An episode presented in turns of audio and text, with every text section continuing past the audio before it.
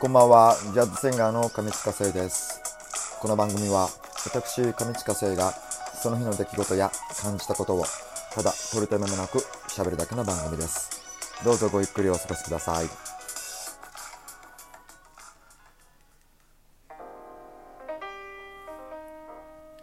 さあ、えー10月6日の火曜日、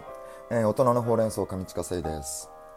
えー昨日あの SNS でですね少し、えー書いたんですけれども、えー今週、えー日曜日の他に土曜日も、えー、自由が丘プラス南口店での店頭ライブをさせていただくことになりまして、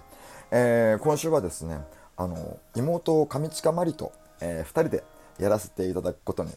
なります。はい。ありがとうございます。どんどんどんどんパフパフパフっていうことで。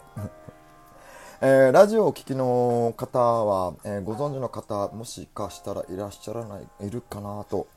いるかもしれないんですが、あのーこのラジオの6月のインフォメーションの BGM でですね「あの Morning Dew っていう、え彼女のシングル曲を、えかけていたんですが、えーそういうことその関係あのそういった形で、えーと歌声は聞いていただけてるんではないかなと思っています。えーもうあの私の妹で、えーシンガーをやっておりましてもう僕よりももう大活躍しております、えーずっとレディースバンドのあのエンジェルコニーという、えーバンドのですねボーカルを務めていたんですが、えー今年解散をしてしまいましてですね。で現在はソロで、えーいろいろ活躍しておりましてあのこの多忙のスケジュールの中ですねあのもう半ば強引に引きずり込んで見て 引きずり込んでってのも変な言い方ですが、はい。えー今回一緒にやらせていただくことになります、え2人のライブはですねあのちょこちょこやっていたんですよ。でもあの僕があの発声の改善でもうボイトレを始めてからですねあの僕自身がもう声がなかなかうまく出せなかった時期がもう結構あったんですね。もう2年ぐらい。あってでその間ずっとあの何も僕もライブできなかったので、えーおとなしくしていたんですが最近やっとあの音域あ発声とかもだいぶ安定してきているのででまたあのね店頭ライブも再開できたことっていうのもありますし、えー何よりもプラスの、えーオーナーさんがですね直々に、えー妹さん連れておいでよみたいな 話があったので、えー今回ちょっと呼んでみたんですけれども。はい。なのであの店頭ライブ久々あのマリも初めてやるのか。で初めてなのでこうマリ先生に振り袖を振り袖をあのお召しいただいてですねインターナショナルに歌っていただけたらなと、えー思ってその旨を伝えているんですがあのまだ先生からあの正式な回答をいただけておりませんではい。あのまあでも私はねですねあの諦めずに今後も振り袖を押していく所存にございます。はい。こんな感じで皆さんご清聴ありがとうございました。えー今回は自由が丘プラスに、えー、上近まりと一緒にやらせていただくっていう話をさせていただきました。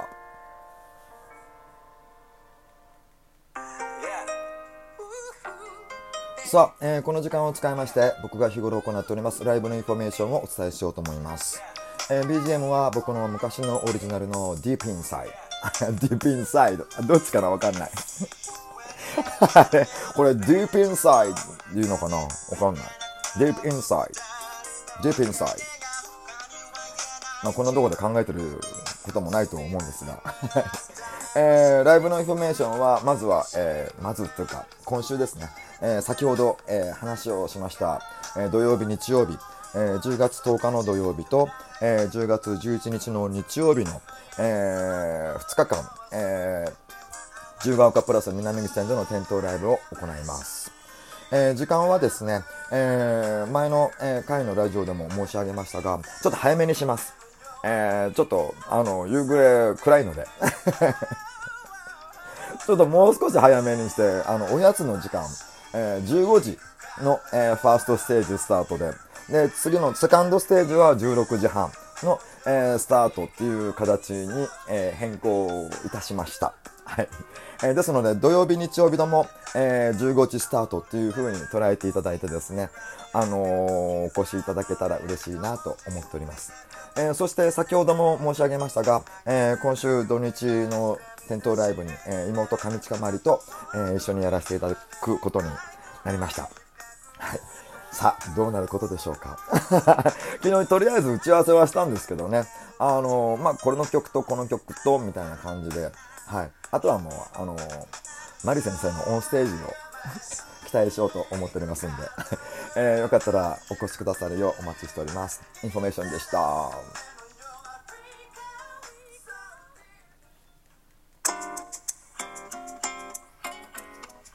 さあ、えー、10月6日の火曜日、大人のほうれん草後半です。えー、ガチャを引いてみました。えー、今日のお題はですね、えー、あなたの地元に行くならどこがおすすめ？というお題です。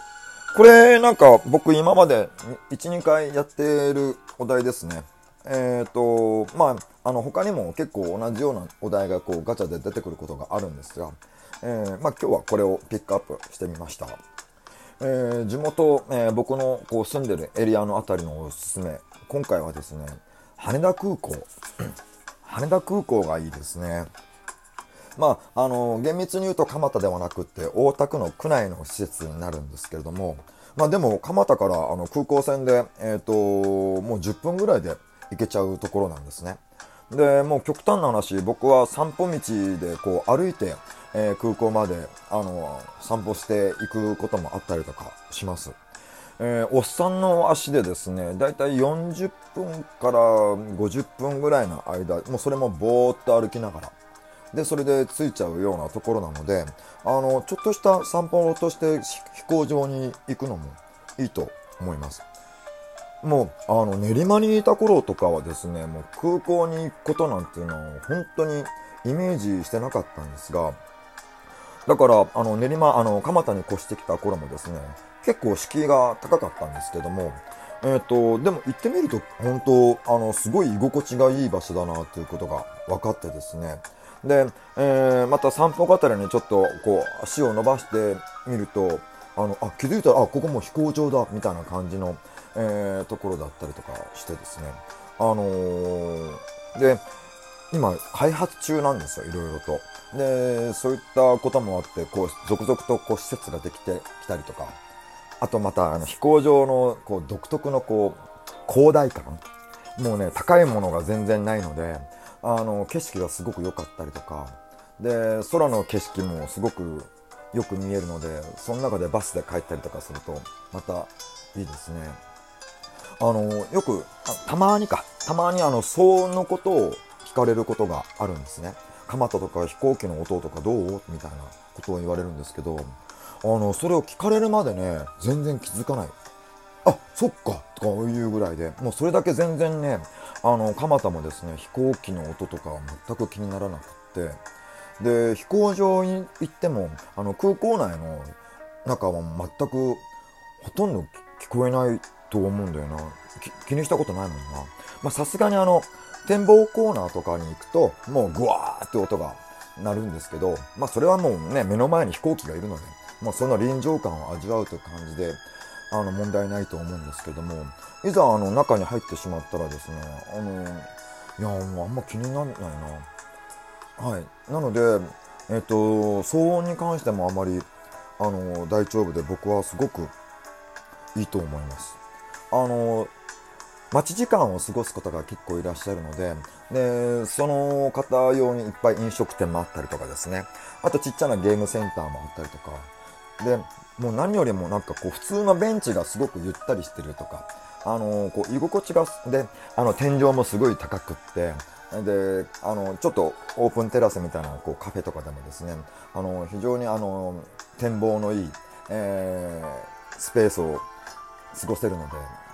あの、今 GoTo、なんかね、コロナ関係で飛行機を利用される方は結構少なくなってるかもしれないんですが、あの、飛行機を利用しなくても遊びに行くっていうことだけでも羽田空港は面白いんじゃないかと思います。えー、今日はこの辺で、えー、失礼します。おやすみなさい。